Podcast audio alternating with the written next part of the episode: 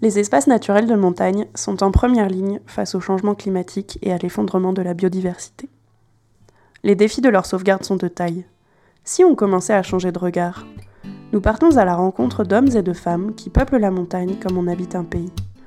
Ils ont fait de l'altitude un art de vivre et côtoient les sommets avec deux maîtres mots humilité et émerveillement. Ils nous racontent la montagne, leur montagne. Bienvenue dans le podcast Du vent dans les mélèzes pour une parenthèse sauvage et poétique. Aujourd'hui, nous prenons la route de Sey, en Haute-Tarentaise, où Sophie nous réserve un accueil touchant de générosité.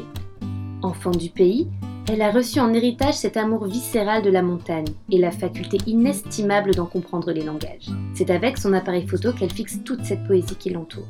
D'une jeunesse passée au pays de l'or blanc à l'irrépressible prise de conscience, Sophie se livre sur son parcours avec philosophie et bienveillance.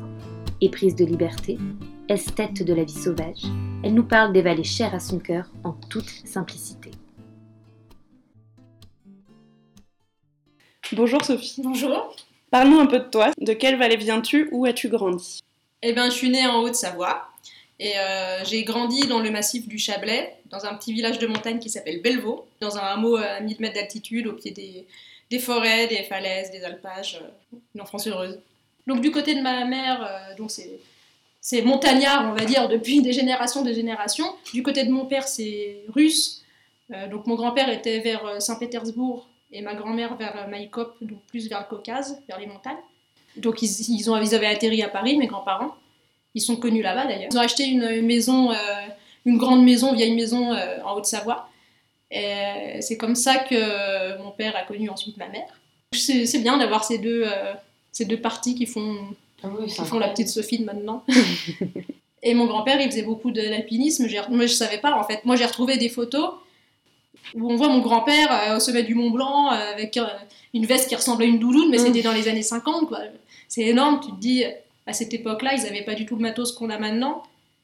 Petite, quel rapport entretenais-tu avec la montagne? Eh ben, Elle a toujours fait partie du paysage, la montagne, mais j'ai mis longtemps avant de, la, avant de la voir vraiment, avant d'y faire attention en tout cas. On allait tout le temps en montagne avec, avec mes parents, ils nous emmenaient pique-niquer ou faire des petites balades dans les alpages qui, sont sur la commune. donc forcément, ça éveille derrière une, une, petite fascination. On avait juste à marcher un tout petit peu pour être dans des endroits incroyables. Plus je grandissais, plus mon père m'emmenait, et il faisait pareil avec mon frangin notamment, euh, il nous emmenait dans les montagnes un peu plus loin, etc.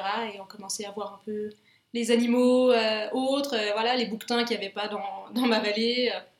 Et forcément, tout ça, ça, ça entretient la passion. Et, et, du coup, moi, en fait, je, voulais faire un métier qui, qui ait un rapport avec la montagne, mais c'était pas vraiment conscient, c'était juste parce que c'est quelque chose que, que j'aimais. On avait un glaciologue, euh, Moreau, qui était venu au collège pour nous faire une petite conférence, euh, donc forcément, ça ouvre, euh, ça ouvre des portes dans la tête d'un ado ou d'une ado. Au final, j'y connaissais pas grand chose, hein. je connaissais les, choses de base, c'est juste que je trouvais qu'un glacier, c'était magnifique. Il y a quelque chose de très esthétique dans un glacier, au-delà de tout, de tout ce qu'il y a autour. Mais du coup, je me suis vite rendu compte, euh, arrivé au lycée, que tout ce qui est physique et tout ça, c'était moins mon truc que les langues et euh, euh, la littérature et tout ça. Moi, ce que j'aimais, c'était les, les, langues, les langages même, je dirais. Et du coup, j'ai complètement abandonné le fait de faire un métier en rapport avec la montagne. Et donc, dans le cadre de tes études, tu pars en Belgique. Là, dans quel état d'esprit tu te trouves, loin de tes montagnes, loin de ta famille? Quand je suis partie en Belgique, j'avais envie de partir parce que euh, j'allais faire mes études là-bas dans une, euh, une, chouette école de traduction. Puis je me disais, en fait, euh, bon, bah, c'est pour juste quelques années, je vais réussir à vivre loin de mes montagnes pendant quelques temps. En fait, je me trompais complètement. moi, je, pensais vraiment que ça allait faire et en fait, pas du tout. Pourtant, pourtant Bruxelles, c'est vraiment une chouette ville. c'est pas si grand et c'est très cosmopolite. Et pour une petite euh, fille qui sort des montagnes euh, d'un village où finalement on voit tout le temps les mêmes personnes, c'est hyper important de voir un peu autre chose. Et même culturellement, euh, c'est une ville qui est géniale. Et d'ailleurs, j'en ai pas du tout assez profité de ce côté-là. Moi, tout ce que je voulais, c'était partir et entrer dans mes montagnes en Haute-Savoie. Tu es resté combien de temps? Je suis restée deux ans. Et c'était, c'est pas si long, mais pour moi, c'était quand même trop long. J'ai ressenti vraiment un manque, un véritable manque. Enfin, la montagne, c'est là que je me suis rendu compte à quel point elle faisait partie de moi. la montagne, la nature, parce qu'après, bah, forcément, on allait se promener un peu dans les genres de parcs là-bas, mais je ne trouvais pas du tout ce, que, ce que moi j'avais connu dans, dans, mon enfance et mon adolescence. Surtout que mes parents, ils m'ont quand même laissé aller me balader toute seule en montagne depuis la maison quand j'avais 12 ans. Donc j'ai vécu plein d'aventures dans les forêts, les alpages au-dessus de chez moi. Et pour moi, c'était la liberté la plus totale. Et quand j'étais en ville, j'étais complètement enfermée et il n'y avait rien qui accrochait mon regard quand je levais les yeux, à part, euh, par les immeubles. Voilà, donc j'ai dû prendre la décision de, partir, c'était pour mon bien euh, plus qu'autre chose. Hein. À ce moment-là, tu sens qu'il faut rentrer en Haute-Savoie. Comment s'organise ce retour? C'est là que je me suis dit que ce serait peut-être le moment de me réorienter vers un métier en rapport avec euh, la nature et la montagne. Donc j'ai voulu travailler dans les, métiers de garde, etc. Mais j'ai tout de suite vu et compris que c'était assez compliqué, assez bouché. Du coup, je me suis dit, bon, qu'est-ce qui me permettrait de rester vivre en montagne? Donc, c'est comme ça que je suis partie dans le tourisme. C'était pas une vocation du tout, mais c'était plus une envie de, de rester vivre en montagne et d'être sûr d'avoir toujours du boulot. Et donc, ça, c'était il y a 10 ans. Et à l'époque, je me posais pas du tout de questions par rapport à tout ça, au tourisme. Donc, ça me paraissait quand même naturel de partir là-dedans.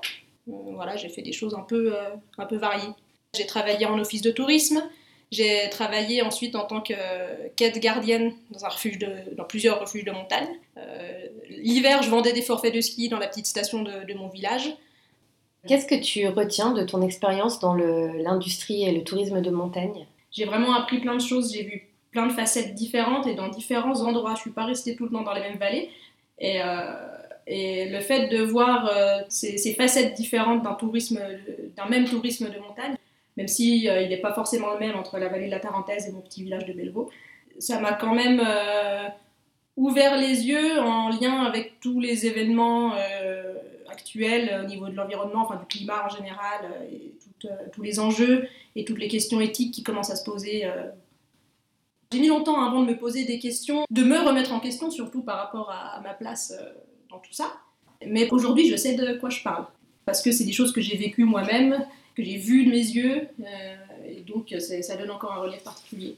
Un point de vue de sachant, du coup? Mais qui sait pas tout non plus parce qu'on sait jamais tout en fait c'est ce qui est bien c'est qu'on n'a on a jamais fini d'apprendre plein de choses de toute façon les temps changent et puis à l'époque on, ne se posait pas les questions qu'on se pose aujourd'hui parce que les événements n'étaient pas forcément les mêmes on n'était pas sur les mêmes, euh, les mêmes rails on va dire qu'est-ce que tu peux nous dire de ton expérience de garde ou de aide-garde de montagne? Euh, c'était génial j'ai vraiment moi c'est quelque chose qui m'a vraiment beaucoup plu c'est un travail qui est, qui est intense. Hein. Euh, souvent, on se dit qu'en euh, travaillant en refuge, ça va être l'occasion d'aller se promener, alors que c'est pas du tout ça, surtout, surtout aujourd'hui. Mais, mais du coup, alors on travaille énormément, on regarde pas nos heures, enfin on fait des semaines. J'ai vraiment adoré la polyvalence, le contact avec les, avec les clients. Alors bon, ça reste des clients qui sont assez variés, mais comme j'avais comme ça faisait des années que je travaillais euh, de toute façon dans les métiers d'accueil et tout ça, ça c'est des choses euh, que, du coup j'arrivais assez bien à, appréhender. Mais ce qui est super, c'est que du matin au soir, tu, fais, tu fais plein de choses différentes. C'est comme si tu t'occupais d'une énorme maison avec euh, une énorme famille. et il y a toujours la montagne en fond, en filigrane, moi c'est ce, que, ce qui me plaît. On n'est pas du tout sur les rythmes qu'on a en bas et on rentre pas chez soi le soir aussi. Mais euh, bah, voilà, par contre, euh, les levées de soleil, les couchers de soleil, euh, des super échanges avec les personnes. C'est vraiment bien. Enfin, ça a quand même pas mal changé les refuges depuis quelques années, en termes de fréquentation notamment, parce qu'il y a de plus en plus de monde en montagne. Et du coup, ça se ressent aussi sur les refuges. Alors, du coup, les gardiens, c'est bien parce qu'ils font des bonnes saisons maintenant. Ils travaillent bien et tout ça. Donc, ça, c'est un bon côté. Mais par contre, ils euh, maintenant, on a, on des refuges qui sont pleins euh, quasiment du début à la fin de, la saison. Donc, c'est un rythme qui est très intense. En plus, on est avec des personnes. Euh, enfin, on, travaille avec d'autres personnes, mais on est un peu comme une famille parce qu'on est H24 ensemble. C'est une super expérience et moi, je conseille vraiment à ceux qui veulent tenter, ne serait-ce qu'une saison, c'est vraiment chouette. On apprend plein de trucs. Après, du coup, ça m'a donné l'envie de devenir moi-même gardienne. Donc, c'est pour ça que j'ai passé un diplôme de gardien de refuge. Et euh, j'ai passé ça au train dans le Vercors. J'avais un petit projet en tête du côté de mon, bled euh, en Haute-Savoie, euh, parce que je voulais quelque chose de, petit. moi, prendre un gros refuge qui brasse, ça m'intéresse pas du tout, et de toute façon, je pense que j'ai pas les capacités pour le faire. Et, enfin, c'est même sûr.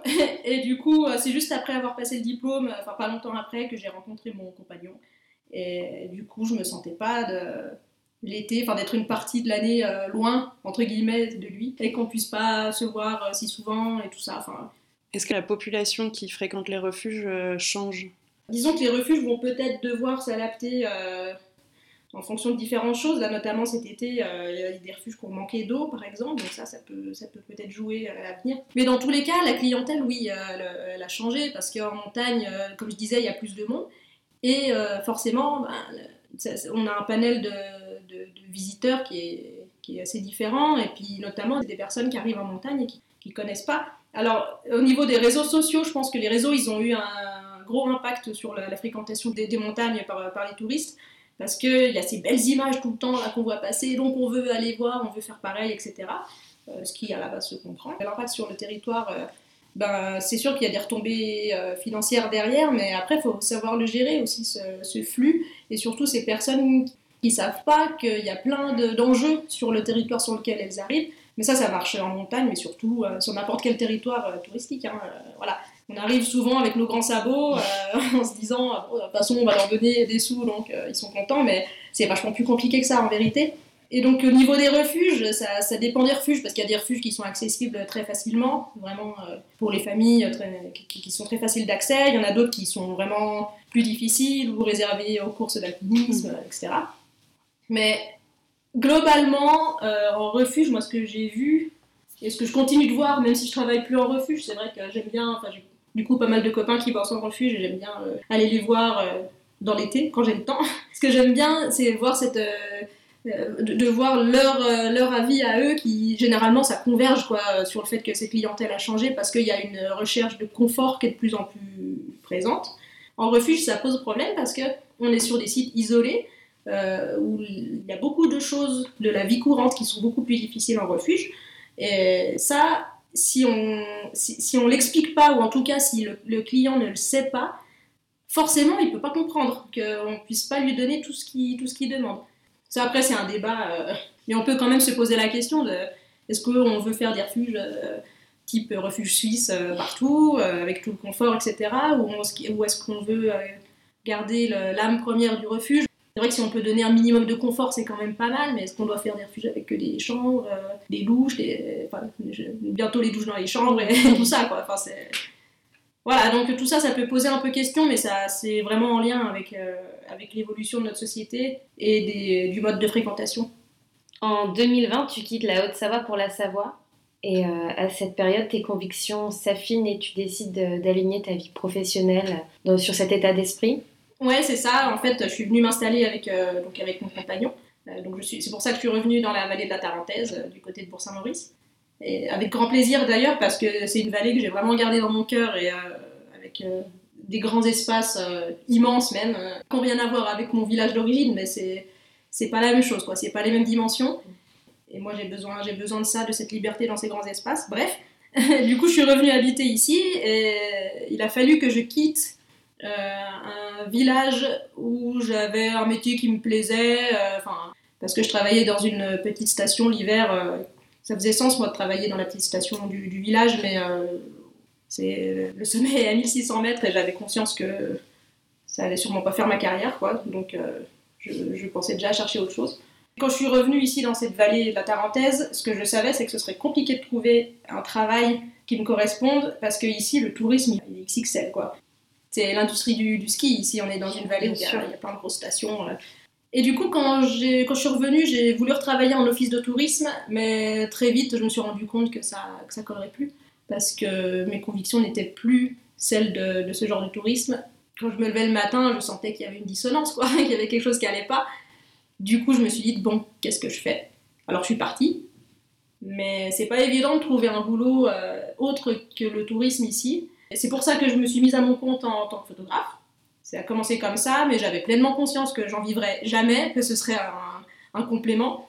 Euh, donc il fallait quand même que je trouve un premier métier, puis c'est pour ça que là aujourd'hui j'ai énormément de chance parce que j'ai enfin trouvé quelque chose qui me corresponde. J'ai eu la chance que les bonnes places se libèrent au bon moment et euh, donc voilà, je bosse pour un établissement qui, qui, est en relation avec l'environnement, on va dire, et, euh, Quand je me lève le matin, je sais pourquoi j'y vais, parce que y a aussi toute euh, l'histoire d'environnement, mais aussi d'enjeux avec les acteurs locaux, etc. Enfin, je suis contente de, de bosser pour une maison comme ça. Je me retrouve complètement. Et en tant que photographe à côté. Justement, tu as un don pour la photographie de montagne. Euh, comment est née cette passion? Alors, la, passion, euh, la passion, elle est née il y a longtemps. Enfin, il y a longtemps. On va dire que ça fait 10 ans que je me suis mise vraiment à fond dans la photo. Mais avant, j'en faisais déjà un petit peu quand j'étais plus jeune et que j'allais en montagne, je piquais l'appareil photo de mes parents. C'était un Canon qui avait un, zoom à 300 mm et avec ça, j'ai fait mes premières photos de chamois dans la forêt qui est juste au-dessus de la maison. Moi, ce que j'aimais, c'est me poser dans, dans, la forêt, un endroit un peu en hauteur, là, qui donnait sur une espèce de petite combe boisée. Et les chamois passaient souvent ici et j'attendais qu'ils passent et euh, je cliquais et la photo c'était un chamois tout petit tout flou au milieu de la photo mais c'était pas grave je les ai gardés précieusement parce que du coup c'est vraiment mes premières photos euh, d'animaux et en fait c'est comme ça que j'ai appris euh, sans le savoir hein, mais que j'ai appris à, regarder la nature j'ai appris à être un peu plus dedans parce qu'en tant qu'être humain, on est quand même vachement en dehors de la nature, même si on a l'impression d'être dedans. On a coupé il y a très longtemps déjà. En fait, j'ai eu la chance d'avoir des, super personnes qui m'ont entouré pour euh, vraiment bien commencer en photo. Dans ma vingtaine, je traînais avec un groupe de, copains dans lequel il y avait des, super pointures en fait en photo. Bah, il y avait Alexandre Deschaumes et en, animalier, euh, on faisait de temps en temps des sorties avec Jérémy Villette. Ils ont vraiment une sensibilité énorme euh, au beau, tout ce qui les entoure et tout ça le fait de faire des sorties et de voir leur travail derrière, c'est ce qui m'a beaucoup inspiré. du coup, j'ai commencé comme ça, mais c'était juste pour m'amuser finalement. C'est quand je suis, quand j'ai quitté la Belgique pour revenir m'installer en Haute-Savoie, j'ai commencé à faire beaucoup de photos. Je me suis acheté mon premier réflexe euh, en 2011 ou 12, je sais plus. Et c'est là que j'ai commencé les photos euh, des animaux, les gypaètes surtout. Moi, c'était mon truc, faire des photos de gypaètes et du paysage. J'ai toujours fait du paysage et de l'animalier parce que pour moi, c'est indissociable. Parce que j'aime euh, vraiment la montagne dans son ensemble et je vois des, beaux, des belles choses partout, partout. Alors il me faut un matériel qui me permette euh, de faire les deux. Voilà. C'est comme ça que c'est arrivé. Et puis j'essaye d'apprendre à voir, euh, à voir le beau avant de connaître la technique de l'appareil photo et comment ça marche, etc. Parce que pour moi, si on connaît les conditions dehors qui vont faire que ce qu'on veut prendre en photo va être beau, peu importe le matériel derrière. Voilà. Je fais des tirages photos, enfin je fais différentes petites choses qui me plaisent. Et comment tu arrives à concilier ta vie professionnelle avec la photographie? Comment t'organises? Eh ben, ce qui est bien, c'est qu'au niveau de ma vie professionnelle, maintenant j'ai ce que je voulais, c'est-à-dire euh, un travail à temps partiel, donc ça me laisse beaucoup de temps à côté. Et, du coup, j'arrive à allier les deux et garder beaucoup de temps pour la photo. Et souvent, je rentre euh, en Haute-Savoie parce qu'en photo, je travaille surtout en Haute-Savoie. Alors, un petit peu ici maintenant, mais, mais surtout en Haute-Savoie. Donc, euh, sur l'échelle d'une année, je pense que je passe deux tiers de ma vie ici en parenthèse et et l'autre tiers euh, dans le Chablais. Et au quotidien, qu'est-ce qui te pousse à aller en montagne? La montagne fait vraiment partie de moi. En fait, euh, c'est pour ça que j'ai besoin d'habiter en montagne. Dès que je, je, regarde par la fenêtre, je, vois toujours des belles choses. Mon regard est toujours accroché par des, par des jolies choses qui se passent. C'est comme si je vivais euh, au milieu d'un tableau et puis que ce tableau était toujours en mouvement, jamais le même, suivant l'heure de la journée, le soleil, la luminosité, la saison, etc. etc. Vraiment, mon oxygène, c'est pour moi, c'est mon poumon, la montagne, vraiment. Ce que je préfère, moi, c'est d'été, fin d'été, début d'automne, quand il y a un peu moins de monde en montagne et que je pars faire mes grandes, grandes journées, euh, une journée entière, je pars très tôt, je reviens très tard et je passe toute la journée là-haut et je fais des kilomètres. Je vais où mes pas euh, me mènent, un peu hors des sentiers, tout ça. Euh, ouais, ça donne une liberté qui est énorme. Je vais où je veux, j'ai dans mon sac, j'ai de l'eau, j'ai un petit peu à manger au cas où, des choses comme ça. Et je sais que pour une journée, je suis tranquille et je pars, j'ai juste euh, mes baskets aux pieds et en avant, quoi. Et on va toujours vivre des choses en montagne. Dès l'instant où on a la sensibilité pour regarder, pour euh, s'émerveiller, on n'a pas forcément besoin de voir des animaux pour qu'une balade soit réussie, en fait. On voit des choses super belles tout le temps. Tu pars seule? Ça dépend. J'aime bien partir seule. Quand on part seule, on, réfléchit beaucoup. Je trouve qu'on pense bien quand on est, euh, quand on est en montagne. C'est une sorte de. C'est un peu une sorte de méditation. On réfléchit à tout un tas de choses, mais je, trouve toujours qu'on réfléchit très clairement. Quand je redescends, et eh ben j'ai, si j'ai pas consigné mes idées sur mon petit bloc-notes, j'arrive pas à les retrouver telles quelles. Donc euh, ça, ça c'est un truc que j'aime bien faire maintenant. J'emmène mon petit bloc-notes et si j'ai des, choses qui me viennent ou des petites phrases, je les note. Quand je les relis, après c'est rattaché. Euh, au moment où je les ai écrites dans un bel endroit, etc. C'est pour ça que j'aime bien partir seule, vraiment pour avoir cette liberté totale. Après, c'est super de partir avec d'autres personnes parce que c'est là qu'on a la notion de partage qui est, qui est énorme. Euh, et du coup, je, on va dire que je fais moitié-moitié. Euh, la, la, moitié de mes sorties, c'est seule, la moitié, c'est euh, accompagnée, et, en bonne compagnie tout le temps. Moi, j'aime bien ces deux dimensions. Pour moi, elles sont très importantes. Et c'est comme ça qu'on crée aussi un, un attachement à ce qu'on voit et à l'émerveillement et tout ça. Par le partage. Ouais, le partage et puis aussi le partage de connaissances aussi. Parce que maintenant que je traîne dans un milieu un peu plus scientifique, j'apprends plein de choses et du coup j'ai envie de les repartager derrière aussi. Voilà. Donc si je pars avec des personnes en montagne, je vais avoir envie de leur apprendre des choses tout en étant consciente que j'ai moi-même encore un milliard de choses à apprendre et qu'on ne sait jamais tout. Quel est ton ressenti face à l'avenir des espaces naturels de montagne? Mon ressenti, il est un peu mitigé parce que je pense que l'être humain a forcément fait beaucoup de mal parce qu'il s'est mis un peu partout en fait. On a vraiment pris quasiment tout l'espace. Euh, après, en termes d'infrastructure à proprement parler, je pense que le pire est derrière nous et que maintenant les, gros projets euh, seront de plus en plus désuets. Il y a ces choses-là qui avancent. Par contre, là, ce qui est grave, je trouve, c'est que nous, on est parfaitement conscient qu'on détruit, qu'on bousille, etc.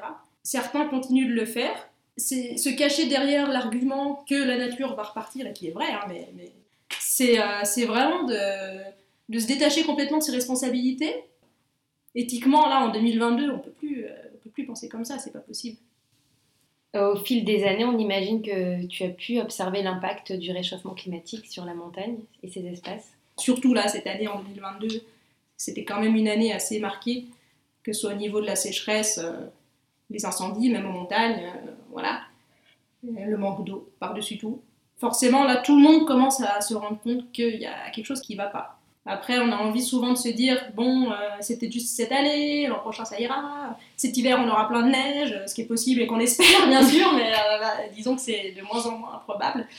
Voilà, moi je me suis rendu compte du réchauffement, mais du changement en fait, euh, d'une manière générale, parce que on a quand même plus aussi de phénomènes violents euh, climatiques, il y a quand même plus de, de, petites tempêtes, des choses comme ça. Alors on n'y fait pas forcément attention au début, mais quand on, prête attention à vraiment tout ce qui se passe, euh, on peut plus rester vraiment aveugle.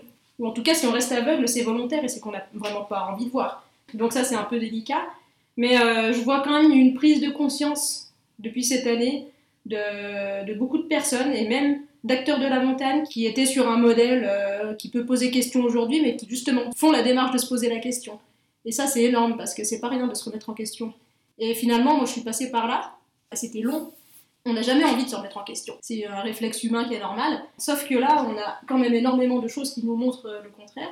Et on le voit, on le sait au fond de nous, en fait. C'est juste qu'il faut, il faut pouvoir l'accepter. Et, et, du coup, c'est comme ça que moi, je me suis remise en question. Et je me dis que c'est peut-être un bon signe. Il y a des choses qui avancent, en tout cas. Comment ces réflexions ont modifié ton regard et ta pratique de la montagne? Les premières questions, c'était sur, euh, euh, sur le dérangement sur la faune, par exemple, des choses très concrètes.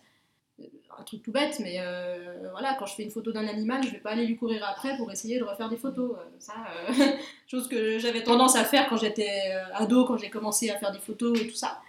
Et après, on se rend très vite compte que c'est pas, la, pas une bonne chose à faire, ne serait-ce que si on se met à la place de l'animal, on n'a pas envie d'être dérangé tout le temps. Donc moi, j'ai commencé à me poser des questions sur cet aspect-là, et du coup à faire des efforts derrière, et, mais qui me paraissaient... En fait, c'est, ce qui est important, c'est que ça m'est, toujours apparu comme quelque chose de normal. Dès l'instant où je l'ai compris, je me suis dit, mais bien sûr, j'ai commencé à me poser des questions sur le climat, parce que bah, avec tout ce qu'on voyait, euh, c'était quand même assez euh, évident aussi. Dès l'instant où on accepte de voir les choses et, et, de se dire ok on a fait un peu n'importe quoi jusqu'à maintenant euh, alors c'est soit on continue de faire n'importe quoi et tant pis soit on se prend un peu en main et on essaye de prendre les devants un petit peu il y a quand même tout un tas de scientifiques euh, qui nous montrent que l'avenir si on continue de faire comme avant est quand même un, un petit peu sombre il n'y a plus trop de doutes et notamment là chez nous euh, au niveau de l'industrie du tourisme et du ski on voit clairement qu'il y en a qui ne veulent pas lâcher. Le problème du ski, enfin le problème, ce qui a été l'avantage pendant tellement d'années, c'est que ça rapporte énormément en peu de temps. Mmh. Une fois que, on va dire, les infrastructures sont faites, que tout est mis en place, après bien sûr, ça demande beaucoup de boulot. Et ça donne aussi beaucoup de boulot, évidemment. Mais euh, voilà, il y a des retombées qui, qui, sont quand même énormes. Et ça, on ne peut pas nier. Ils veulent pas lâcher ça et ça se comprend. évidemment que ça se comprend. Peut-être qu'on réagirait pareil. C'est important d'essayer de comprendre le, le, fonctionnement et puis la logique des personnes, mais moi, ce que je trouve hyper important aujourd'hui, c'est d'essayer de prendre du recul et de prendre des, et de voir les choses de manière objective et de pas les voir en fonction de nos intérêts ou des intérêts des autres. Pour moi, ce qui est vraiment regrettable aujourd'hui, c'est qu'on puisse continuer à prendre des décisions importantes de manière pas objective. En fait, on les prend parce que, voilà, comme je disais, pour notre intérêt, pour l'intérêt des autres ou par pression, etc. Tant qu'on ne prendra pas des décisions vraiment objectives, en prenant vraiment beaucoup de recul, parce que ça demande ça en fait. Ça demande de vraiment se décentrer et de voir vraiment les choses très loin avec le maximum d'éléments possibles. Et dès l'instant où on commence à réfléchir comme ça, tout est beaucoup plus clair et évident. Mais c'est ça qui est, inquiétant parce qu'en fait là, on, est face à quelque chose qui nous arrive dessus, on en est conscient. Le, principe, moi, qui me, tue, c'est qu'on sait qu'on fait du mal, on, sait qu'on bousille tout, et, on continue de laisser faire. Et c'est ça qui va pas. Alors qu'on a les clés en main pour essayer de prendre un peu les devants. Tu disais tout à l'heure que ton regard a changé euh, par rapport à ton enfance. Est-ce que euh, ça a été bien accueilli dans ton entourage ou est-ce qu'il y a des, regards différents du coup? J'ai une famille déjà qui est hyper ouverte. Franchement, là, j'ai rien à dire. Hein. Euh, ils, sont, ils, sont, vraiment très ouverts. Après, on pense plus ou moins tous les mêmes choses. Hein. Après, un individu ne peut pas penser 100% ce que pense l'individu d'à côté, c'est normal. Et il faut avoir des avis un peu différents pour que ce soit constructif, bien sûr, parce qu'on n'a pas tous les mêmes points de vue. Mais, euh, mais par contre, euh, ouais, j'ai toujours été vraiment soutenue au niveau de mes amis aussi. Et en fait, ce que je trouve super, c'est que, euh, en fait, je connais, vu que je viens d'un village où tout le monde se connaît, puis qu'en plus j'habite dans une autre vallée, et puis que j'ai habité encore dans une troisième vallée, en fait, finalement, je connais beaucoup de monde, de, enfin, plus ou moins proche, hein, parfois c'est juste de vue. Mais ce que je trouve hyper important, c'est de vraiment faire la part des choses entre ce que la personne pense et qui elle est, et le lien qu'on peut avoir parce que euh, si on commence à plus parler à telle personne parce qu'elle pense euh, différemment de nous sur tel ou tel sujet, on n'est pas sorti du sable. Hein. Faut pas, euh, faut pas croire. Il faut vraiment, c'est hyper important de, laisser ces, choses-là de côté. Et notamment, voilà, dans mon village, je sais très bien qu'il y a plein de personnes, on ne pense pas du tout la même chose, mais moi, ça ne m'empêche pas de les considérer pour ce qu'elles sont, c'est-à-dire des personnes avec lesquelles j'aime passer du temps. Et ça, pour moi, c'est plus fort que tout. Est-ce qu'il y a des choses mises en place dans nos vallées qui retiennent ton inquiétude ou qui, au contraire, te donnent des bouffées d'optimisme? Le fait qu'il y a encore des clubs med qui se fassent. Là, en 2022, c'est quand même une, aberration certaine. Euh, et, globalement, tous ces, comme je disais, toutes ces décisions qui sont prises par, euh, par intérêt et pas par objectivité, bah, tout ça, ouais, ça a tendance à m'indigner. Mm. Même si au fond, euh, c'est plus de la tristesse qu'autre chose. Moi, toute seule, je sais que je peux pas faire grand-chose contre ça. Mais je vois aussi justement que les esprits commencent à, changer. Et, euh, encore une fois, le fait que cette année ait été une année difficile au niveau du climat et de tout ce qui en a découlé, euh, il y a beaucoup de gens qui ont pris conscience. Ça donne une énorme patate. Et quand je vois aussi les, les plus jeunes générations, donc ceux qui ont 20 ans maintenant, il y en a qui se bougent. Les états d'esprit ont changé. Il y a beaucoup de personnes qui voient les choses avec moins d'égoïsme, moins en fait plus avec un intérêt, pour un intérêt commun, mais qui est commun pas seulement pour les humains, mais pour tout, pour tout ce qu'il y a autour. Et je trouve ça hyper beau, en fait, d'arriver à se décentrer, euh, voilà, réfléchir à des solutions communes pour aller de l'avant, qui, qui, peut être que bénéfique pour tout le monde dès l'instant où, on commence à penser comme ça. Qu'on nous a donné de plus en plus de confort et qu'on nous a donné l'illusion qu'il nous en fallait toujours plus, alors qu'en fait, c'est souvent du superflu. Euh, mais c'est juste que du coup, on est devenu un petit peu prisonnier de ça, et ça devient d'autant plus difficile de se dire euh, bon, bah, est-ce que je suis prête à, à, renoncer à telle ou telle chose euh, Ou en tout cas à voir euh, les choses différemment. ça, c'est. À ralentir. Ouais, c'est ça, à ralentir. Et justement, là, maintenant, je vois que les générations qui approchent de la vingtaine, il y en a plein qui se posent des questions. Alors, il y en a plein qui s'en posent pas aussi, évidemment, mais ça, c'est comme partout. Mais il y en a quand même plein qui se posent des questions parce que c'est des générations qui sont nées avec le problème. Et euh, aujourd'hui, la donne, elle est complètement différente. Et quand je vois cet élan de la jeunesse euh, qui, euh, qui va vraiment de l'avant et c'est une force qui les anime. C'est vrai, c'est énorme. Et moi, ça, ça me donne une patate quand je vois ça. Et ça, pour le coup, je les ai découverts grâce aux réseaux sociaux. Et ça, c'est un des bons côtés des réseaux sociaux quand même, c'est que bah, on tombe sur, sur des personnes qui sont inspirantes ou des idées inspirantes. Parce que sinon, c'est sûr qu'on se dirait, oh, l'avenir, il est hyper morose. Et, en fait, justement, il y a tout, cet élan qui donne énormément d'énergie et de, et de positivité. En fait, ce que je trouve super, c'est qu'ils ont, ils ont tout fait absolument comme il fallait, avec aucune violence. Ça peut jamais aller dès l'instant où il y a de la violence. Ça, ça, ça va pas. À ton avis, comment accompagner la surfréquentation de la montagne et quelles actions faudrait-il mettre en place pour éduquer les randonneurs? Euh, alors ouais, du coup, il y a beaucoup plus de monde en montagne euh, qu'avant. Alors l'hiver, il y a toujours eu du monde euh, dans les stations. Après, c'est des personnes qui sont souvent concentrées dans les stations, ça sort pas trop. Bon, maintenant, il y a le ski de randonnée et tout ça qui commence à bien exploser. Mais en été, par contre, les, personnes vont un peu plus partout. donc c'est encore différent. Accompagner, c'est tout l'enjeu. Donc oui, euh, avoir une certaine, euh, apporter une certaine éducation à l'environnement, ça paraît, euh, ça paraît assez indispensable. Maintenant, il y a plein de, personnes qui le font par différentes manières. Moi, finalement, je le fais aussi plus ou moins avec mes photos et les réseaux, bon, d'une part, mais surtout avec les, stages photos, parce que j'apprends, j'essaye d'apprendre à, avoir un certain regard sur, sur la nature, et dès l'instant où on, où on a un certain regard, on réfléchit différemment derrière. Et encore une fois, ça nous paraît toujours assez évident. Donc, euh, donc oui, moi je pense que quand on accueille les personnes sur un territoire, c'est hyper important d'essayer de leur euh, apporter des clés, des infos euh, sur le territoire sur lequel elles vont, parce que c'est un espace naturel sensible. Moi j'ai vraiment la conviction que dès l'instant qu'on connaît, eh ben, on aime mieux, souvent, et du coup on a plus envie de prendre soin. Ça c'est un, peu, un peu la base. Une espèce, une espèce comme le gypaète barbu là, qui est revenu dans les Alpes, grâce aux réintroductions, et ben c'est grâce au fait qu'il y a eu beaucoup d'animations qui ont été faites, des observations, euh, des personnes qui étaient avec les longues vues, et venez voir, là il y a un de etc. C'est pas en cachant, au contraire, c'est vraiment en disant, en montrant que les personnes s'intéressent et que du coup, derrière, elles prennent soin. Ça, ça marche pour tout, pour tout, pour tout. C'est normal en fait. Et si tu devais nous emmener dans un de tes hauts lieux, là maintenant, tu sais, un de ces endroits refuges où tu te sens parfaitement toi-même, tu nous emmènerais où? Bah moi, j'ai deux endroits. Parce que vu que je vis à moitié en Haute-Savoie et en Savoie, j'ai mes hauts lieux un peu, euh, un peu partout.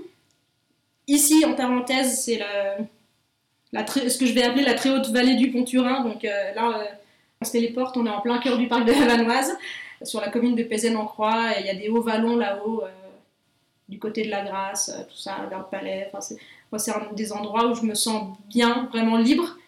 C'est immense c'est vaste et je sais pas pourquoi ce lieu-là en particulier, ça c'est des choses qui s'expliquent pas vraiment en fait, parce qu'il y a plein d'endroits qui sont tout, tout, aussi beaux. Et si on devait choisir en Haute-Savoie, ce serait l'alpage qui est juste au-dessus de la maison où j'ai grandi, euh, l'alpage des Nants, sur la commune de Bellevaux. C'est un alpage avec des, quelques chalets euh, qui sont chargés d'histoire au niveau de la famille, parce que du côté de ma maman, euh, ils sont de Bellevaux depuis des générations, des générations, et leur vie était complètement dissociable de la montagne et des difficultés qu'apportait la montagne. Et dans ces alpages, eh ben, il y a plein de choses qui ont été vécues par mes ancêtres finalement. Et moi, ça me fait toujours quelque chose de, de, voir ces montagnes et de parcourir ces endroits et de savoir que mes ancêtres, ils ont vu les mêmes choses, plus ou moins, et parcouru les mêmes choses. Peux-tu nous raconter un de tes plus beaux souvenirs en montagne, une randonnée, un bivouac euh, particulièrement magique ou une rencontre particulière? Ah, c'est difficile de choisir euh, un moment en particulier parce qu'il y en a plein. En fait, moi, dès l'instant où je suis dehors, euh, je, suis émerveillée, pas à chaque seconde, mais presque. après, c'est sûr qu'il y a des moments plus forts que les autres. Moi, c'est vrai que quand je, souvent, quand je fais des rencontres avec certains animaux, avec des espèces rares, par exemple, ça me reste en mémoire pour toujours. Après, moi, j'aime tellement le gypaète barbu que quand je vois des gypaètes qui viennent me voler juste au-dessus, alors il n'y a rien d'exceptionnel à ça, c'est un oiseau qui est quand même assez curieux euh, par rapport à l'aigle royal qui est quand même plus, farouche. Le gypaète, il peut très bien venir vous voir juste au-dessus, euh, voler à quelques mètres, euh, s'en aller et revenir, tourner un petit peu au-dessus. Et moi, à chaque fois, ça, c'est des moments qui sont vraiment suspendus hors du temps. Et souvent d'ailleurs, je délaisse l'appareil photo pour juste regarder, ou en tout cas quand j'ai quand j'ai le JPEG dans le viseur, j'aime bien garder l'autre œil ouvert pour le voir en vrai en même temps en fait, pas que à travers le viseur. C'est ce lien en fait qui est établi entre entre l'animal et nous, parce que souvent, encore une fois, vu qu'on s'est vraiment très détaché du monde euh, sauvage, souvent on met une barrière sans le vouloir, hein, mais entre nous et l'animal. Alors qu'en fait, il y, a quand même des vraies interactions, et quand c'est une interaction qui est autre que l'interaction euh, qui génère une fuite, quand c'est autre chose que ça, eh, bah, je trouve que c'est vraiment magique. Moi, j'adore le chamois. Le chamois, c'est peut-être mon animal préféré si je devais en choisir un, parce que c'est vraiment celui que, que, je voyais le plus souvent là, quand, j'étais gamine, que je partais au-dessus de la maison, etc. Le chamois qui est connu comme étant un animal euh, plutôt farouche, en tout cas bien plus que le bouquetin. Parfois, ça m'est arrivé euh, d'être dans, dans, des groupes de chamois ou avec un, seul individu et qui me tolère complètement. Alors après, plein de choses qui nous échappent.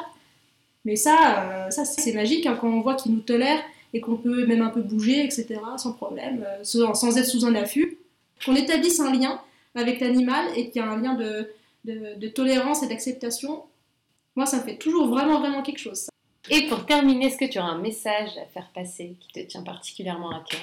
Moi, j'ai envie de dire qu'il faut, il faut pas hésiter à s'émerveiller parce que si on est blasé, forcément, euh, ça ne nous aide pas. en fait, l'émerveillement, il va faire qu'on va avoir envie de s'intéresser aux choses aussi, et euh, qu'on va avoir un esprit un peu plus ouvert. Euh, c'est quelque chose de beau. Accompagnant cet émerveillement, si on essaye de laisser notre fierté aussi de côté, parce que c'est la fierté qui fait beaucoup de mal, je trouve, dans le monde aujourd'hui, la mauvaise fierté.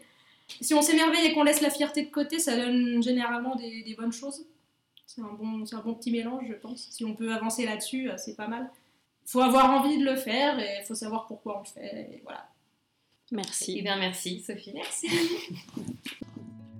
les premiers frimas de novembre ont recouvert les sommets. Une réjouissance que Sophie immortalise dans son objectif. Nous cheminons ensemble, conquises par le nom des montagnes et le doux chahut du torrent. Déjà l'heure de se quitter, rempli d'espoir et de nouveaux questionnements. Comment vivons-nous nos engagements? Sommes-nous capables d'exprimer nos convictions sans accusation? Le chemin semble encore très long. À deux pas du sentier, un bruit sourd nous sort de nos rêveries.